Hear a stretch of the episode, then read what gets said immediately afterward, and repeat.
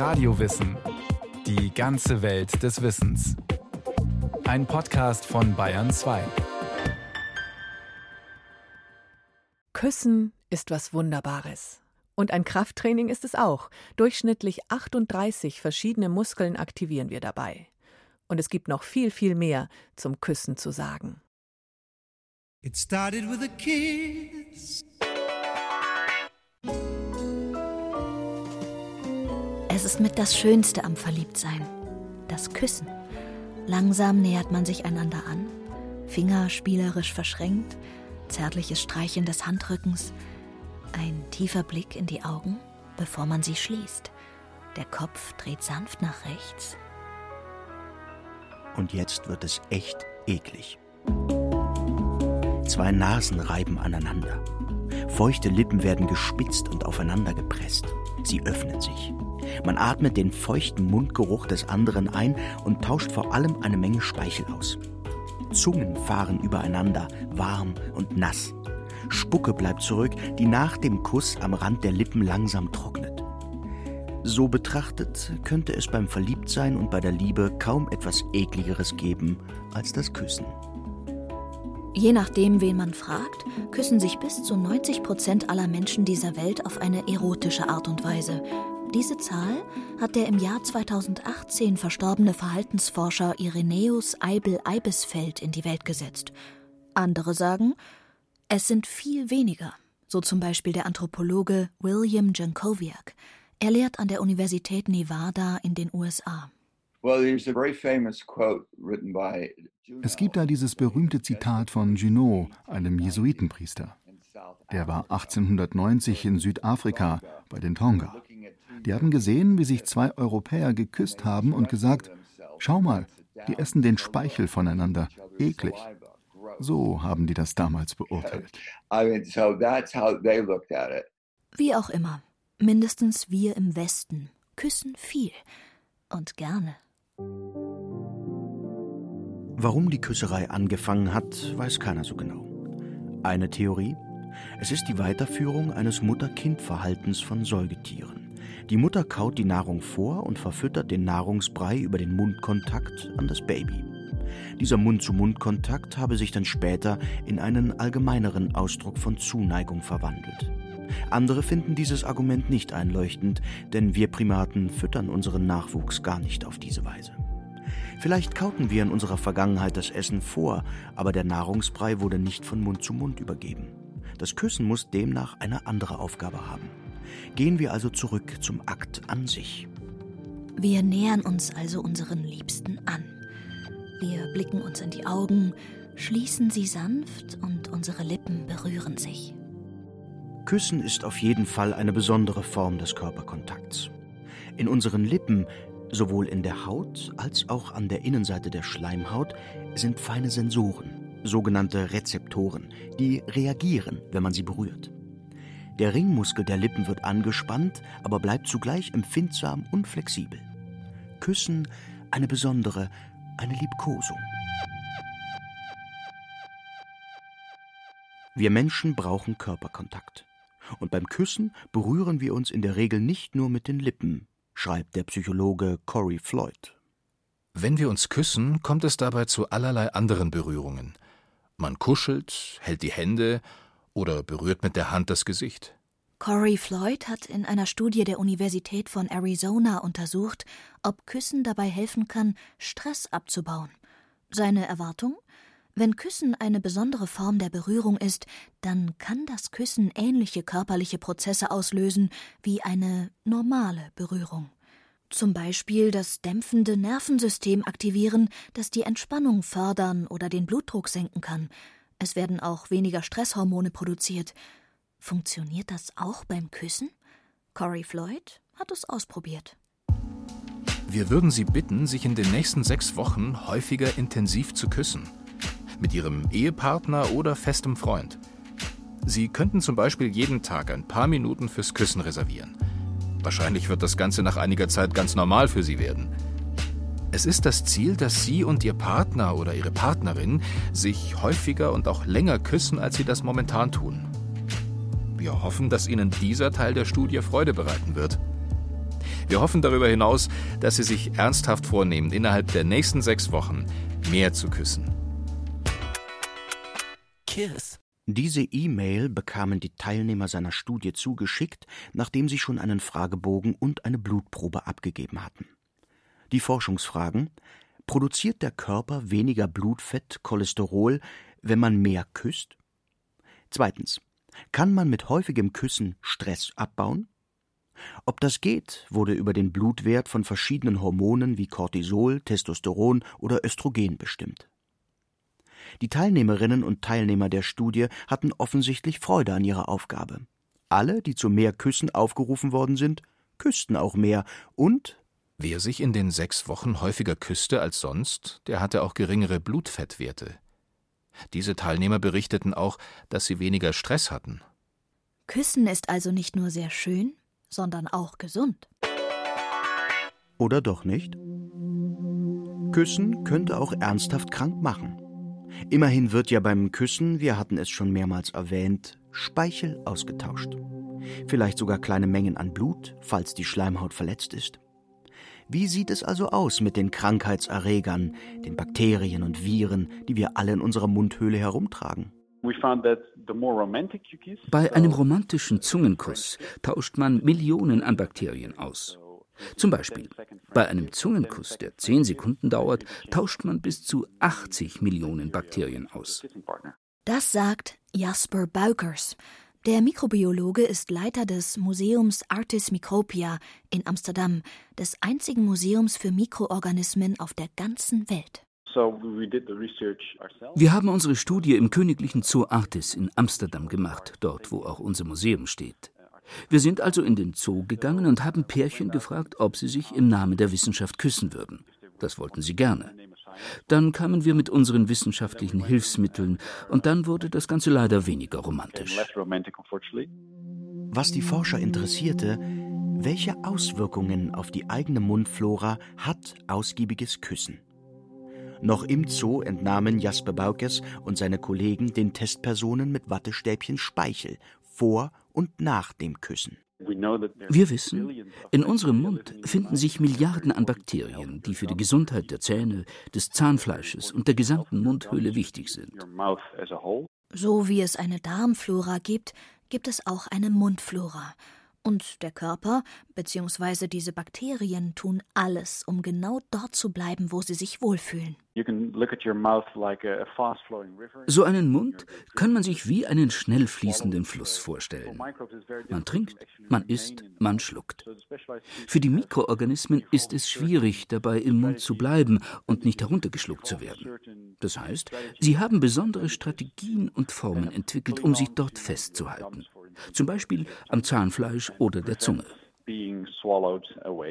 Und wenn man sich nun küsst, dann tauscht man auf den Mundraum spezialisierte Mikroorganismen aus. Wie gesagt, bis zu 80 Millionen Bakterien bei 10 Sekunden Zungenkuss. So wird die Mundflora noch artenreicher. Man nimmt die neuen Bakterien in sie auf. Das kann man mit dem Fluss Amazonas vergleichen. Wir wollen, dass er besonders artenreich ist. Dass dort viele Arten leben, das ist überlebenswichtig für den Amazonas als Ökosystem. Dasselbe gilt auch für das Ökosystem Mund. Das heißt also, je häufiger man küsst, desto gesünder kann der Mund werden. Das ist tatsächlich unser Fazit. Man sollte sich häufiger küssen. Am liebsten sogar mit vielen unterschiedlichen Partnern. Das ist gut für den Mund. Endlich eine wissenschaftlich belegte Ausrede, um fremd zu küssen. Aber im Ernst, wie war das nun mit den Krankheitserregern im Speichel? Jeder hat sich doch schon mal beim Küssen eine Erkältung eingefangen. Und das pfeifersche Drüsenfieber, das durch das Epstein-Barr-Virus ausgelöst wird, trägt sogar den umgangssprachlichen Namen Kusskrankheit, weil es sich so gut beim Küssen überträgt. Also, uh, das stimmt natürlich. Manche Keime will man nicht in seinem Mund haben. Aber die Keime, die gesund sind, bilden auch die erste Verteidigungslinie des körpereigenen Abwehrsystems. Wenn man also mehr unterschiedliche Arten im Mund hat, hält man sich auch die gefährlichen vom Leib. Manche stellen sogar Antibiotika her. Darüber hinaus bedecken die guten Keime eine große Oberfläche im Mund. Da haben die gefährlichen dann keinen Platz mehr und werden heruntergeschluckt. Kurz gesagt, natürlich kann man sich beim Küssen anstecken. Aber in der Regel ist Küssen gesund. Viele Forscher sagen übrigens, dass man durch die räumliche Nähe, die man beim Küssen herstellt, über den Geruch feststellen kann, ob jemand krank ist. Unbewusst feststellen natürlich. Und so könne man die Finger von einem zukünftigen Partner lassen. Küssen hat, klar, viel mit Sexualität zu tun. Und dabei kommen möglicherweise Pheromone, Sexuallockstoffe ins Spiel. Das kennt man ja aus dem Tierreich. Insekten zum Beispiel, die sich gegenseitig mit Pheromonen anlocken, um sich dann fortzupflanzen. Wir Menschen glauben, dass wir auf solch unbewusste Tricks nicht mehr hereinfallen. Ein Duftstoff macht uns doch nicht sexverrückt. Immerhin haben wir ein Großhirn und einen Verstand. Wir suchen uns unsere Partner nach ganz anderen Kriterien aus. Wirklich? Schon länger gehen Forscherinnen und Forscher davon aus, dass gerade das Küssen uns bei der Partnerwahl helfen könnte. Wir haben über den ganzen Körper verteilt Talgdrüsen und ab der Pubertät entstehen davon sogar ganz neue im Mund und auf den Lippen. Und während eines leidenschaftlichen Kusses könnte man über den Mundraum auch diesen Talg austauschen. Die Wissenschaftler gehen davon aus, dass dort ein menschliches Pheromonsystem liegt – dass uns das also leidenschaftlicher macht. Kein Wunder also, dass Knutschen oft zu Sex führt. Männer erwarten das übrigens häufiger als Frauen. Es klingt kurios, aber wir Menschen können sogar etwas über das Erbgut, also die DNA unseres Gegenüber herausfinden, indem wir ihn küssen. Warum das wichtig ist? Für die Fortpflanzung. Das biologische Ziel ist es, einen Partner zu finden, dessen Gene von unseren sehr verschieden sind. Die Folge? Das Risiko für eine genetische Krankheit beim Kind ist damit vermindert. Denn so kann ein Elternteil ein mögliches fehlerhaftes Gen des Partners einfach mit seinem eigenen gesunden ausgleichen. Da man selbst nicht weiß, was man so mit sich herumträgt und nicht immer ein Labor zur Verfügung steht, ist es ein Glück, dass unser eigener Körpergeruch direkt mit unserem Erbgut zusammenhängt. Riecht jemand für mich gut, dann ist die Wahrscheinlichkeit hoch, dass er zu meinem Erbgut passt. Und das merke ich ganz besonders, wenn ich ihm beim Küssen nahe komme. Der Berliner Entwicklungspsychologe Viktor Müller vom Max-Planck-Institut für Bildungsforschung interessiert sich weniger für Hormone, Gene oder den Blutdruck in unserem Körper, während wir küssen, sondern für unser Gehirn. Er weiß, wenn zwei Menschen gemeinsam etwas tun, zum Beispiel Musik machen, singen, tanzen oder Mannschaftssport, dann bewirkt das etwas mit den Nervenverbindungen in deren Kopf. Es gibt Beweise dafür, dass Verhalten, das man koordiniert ausführt, dazu führt, dass auch die Gehirnaktivität dieser Menschen angeglichen wird. Und Küssen, das ist eine komplizierte, koordinierte Tätigkeit, die zwei Menschen gemeinsam ausführen. Viktor Müller hat dazu die Gehirnströme von küssenden Menschen per EEG gemessen. Der Studienaufbau war denkbar unromantisch. Jeweils zwei verliebte Menschen bekamen Hauben aufgesetzt, die ein wenig an Bademützen erinnern. Auf ihnen waren zahlreiche Elektroden angebracht, die über Kabel die Messwerte in ein EEG-Gerät leiteten, das Gehirnströme aufzeichnen kann. Auch auf die Wangen wurden Elektroden geklebt, sowie zwischen Augen und Schläfen. Und dann ging der Versuch los. Die Paare küssten sich. Mund und Lippen haben zahlreiche Tastzellen, die pausenlos Signale an das Gehirn schicken. Dort kann man sie als Gehirnwellen messen. Über 300 verschiedene Wellen haben die Forscherinnen und Forscher um Viktor Müller aufgezeichnet. Große und kleine, schnelle und langsame. Unser Ziel war es herauszufinden, ob sich die Gehirnwellen aneinander annähern während des Küssens. Denn Küssen scheint uns ein wichtiges Verhalten zu sein, das sich in der Evolution entwickelt hat. So Viktor Müller in der Studie. Um Vergleichswerte zu haben, hat der Forscher die Paare auch noch gebeten, das Küssen zu variieren. Zum Beispiel sollten sie während des Küssens Kopf rechnen. Angefangen bei der Zahl 1000 sollten sie während des Küssens in siebener Schritten herunterzählen. Oder es wurden zum Beispiel die Gehirnströme gemessen, als die Testpersonen ihre eigene Hand küssten. Die Studie kam zu zwei Ergebnissen. Wenn sich die Testpersonen küssten und sich dabei aufeinander einließen, also ohne währenddessen Kopf zu rechnen, glichen sich innerhalb eines Gehirns verschiedene Wellen einander an. Sie wurden immer ähnlicher. Aber besonders überraschend war für Viktor Müller die andere Erkenntnis. Auch die Gehirnwellen der beiden Küssenden wurden einander ähnlicher, also über zwei Gehirne hinweg, als wären sie ein einziges verbundenes Gehirn. Die beiden Gehirne bildeten quasi eine Art Kussnetzwerk. Das heißt also, diese evolutionär wichtige Handlung, das Küssen, ist gekoppelt mit einem ähnlichen Schwingen der Gehirnwellen der küssenden Menschen. Kiss. Die Vermutung? Wenn man sich verliebt küsst, will man die ganze Zeit den Kuss so angenehm und anregend wie möglich gestalten. Man stellt sich ganz auf den Partner ein. Es ist ein ständiges Geben und Nehmen, ein Aufeinander hören, ein wechselseitig Fühlen. Und das spiegelt sich auch zwischen unseren Gehirnen wider. Wie es eben häufiger passiert, wenn zwei Menschen eine Tätigkeit koordiniert ausüben. Küssen. Es baut Stress ab, ist leidenschaftlich, macht häufiger gesund als krank, synchronisiert unsere Gehirne, ist sexy hilft bei der Partnerwahl. Etwas, was die Natur besonders gut eingerichtet hat. Oder ist es doch die Kultur? Es stellt sich immer noch die Frage, wenn leidenschaftliches Küssen so überlebenswichtig wäre, dann müssten es doch auch unsere nächsten Verwandten tun. Und sie tun es. Den niederländisch-amerikanischen Primatologen Franz de Waal wundert es überhaupt nicht, dass wir Menschen uns küssen. Viele Tiere liebkosen sich mit dem Mund. Eine Kuh oder ein Hund schlecken ihre Jungen ab, ebenso eine Katze. Also Mundkontakt mit dem Nachwuchs ist ganz normal.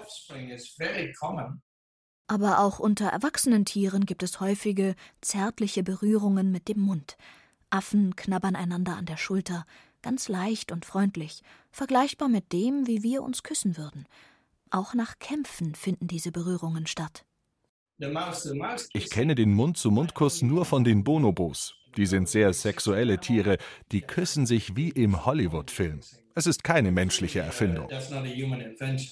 Bonobos gehören zu den Schimpansen und sind unsere nächsten Verwandten in der Tierwelt. Sie haben ein ausgeprägtes sexuelles Verhalten. Sie nutzen Sex vor allem, um Konflikte aus dem Weg zu räumen. Und dabei kommt es eben auch zu Küssen, sagt Franz de Waal. Ich bin mir nicht sicher, ob das der Ursprung des menschlichen Kusses ist, aber ich denke schon, dass es da eine Verbindung gibt und auch zum Verhalten vieler Säugetiere, bei denen die Weibchen ihren Nachwuchs zum Beispiel mit dem Mund pflegen. Küssen könnte also in der evolutionären Entwicklung tatsächlich angelegt worden sein. Wenn man sich küsst, um Konflikte beizulegen, dann hat das ja auch etwas mit Stressvermeidung zu tun. Nebeneffekt: am Partner riechen, ob er zu mir passt. Das wiederum würde bedeuten, Küssen hat eine biologische Funktion und darum tun wir es. Ist es also etwas, was Menschen schon immer getan haben? Wenn das so wäre, dann müsste man sich Jäger- und Sammlergesellschaften anschauen. Warum? Weil wir Menschen 99 Prozent unserer Geschichte so gelebt haben. Wenn es etwas Universelles wäre, müsste man es bei ihnen finden. Der Anthropologe William Jankowiak kennt sich gut aus mit Jäger- und Sammlergesellschaften in unserer Zeit. We have some incredible rich studies done by terrific ethnographers from around the world. Es gibt viele Studien von Ethnologen, die 20 oder 30 Jahre in solchen Gesellschaften gelebt haben. Sie haben auch sehr private Momente beobachtet. Väter, die ihre Kinder halten, sind tagelang mit ihnen auf Jagd und zum Fischen gegangen. Sie haben detaillierte Aufzeichnungen über das Sexualleben und ihre Persönlichkeiten gemacht. Wenn die Ethnologen diese Menschen gefragt haben, ob sie sich küssen, haben die gesagt, wie bitte? Wovon redet ihr da?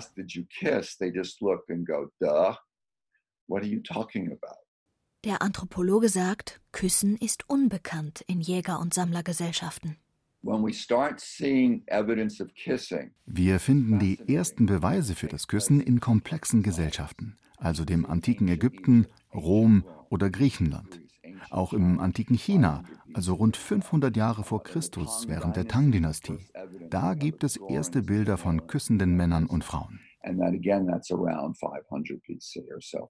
Küssen wird also erst dann Teil des menschlichen Zusammenlebens, wenn Gesellschaften komplexer und größer werden. Warum? Küssen gehört zur Erotik. Sexualität an sich ist nur Fortpflanzung, auch wenn die Partner dabei Lust empfinden mögen. Das Ziel dabei ist nur, ein Kind zu zeugen und nicht, sich Zeit für die Sexualität zu nehmen. Erotik macht aus der Sinnlichkeit eine Kunstform. With eroticism, though, you really start making sensuality an art form. Und dann hat auf einmal auch der Kuss einen Platz, mit all seinen Vorteilen für Stress, Leidenschaft und das Immunsystem. William Jankowiak? Once kissing became culturally in dem Moment, in dem Küssen etwas mit Kultur zu tun hat, also hat es dennoch eine körperliche Bedeutung, die man dabei ermitteln kann. Man kann zum Beispiel die genetische Verträglichkeit des anderen testen. Manche Forscher schlagen diese Sichtweise vor. Doch wenn es so wäre, hätte es sich viel früher in der Menschheitsgeschichte zeigen müssen. Aber war es etwas, das unterschwellig immer da war, dieser biologische Nutzen? Dann hätte es sich aus einem ganz anderen Grund entwickelt.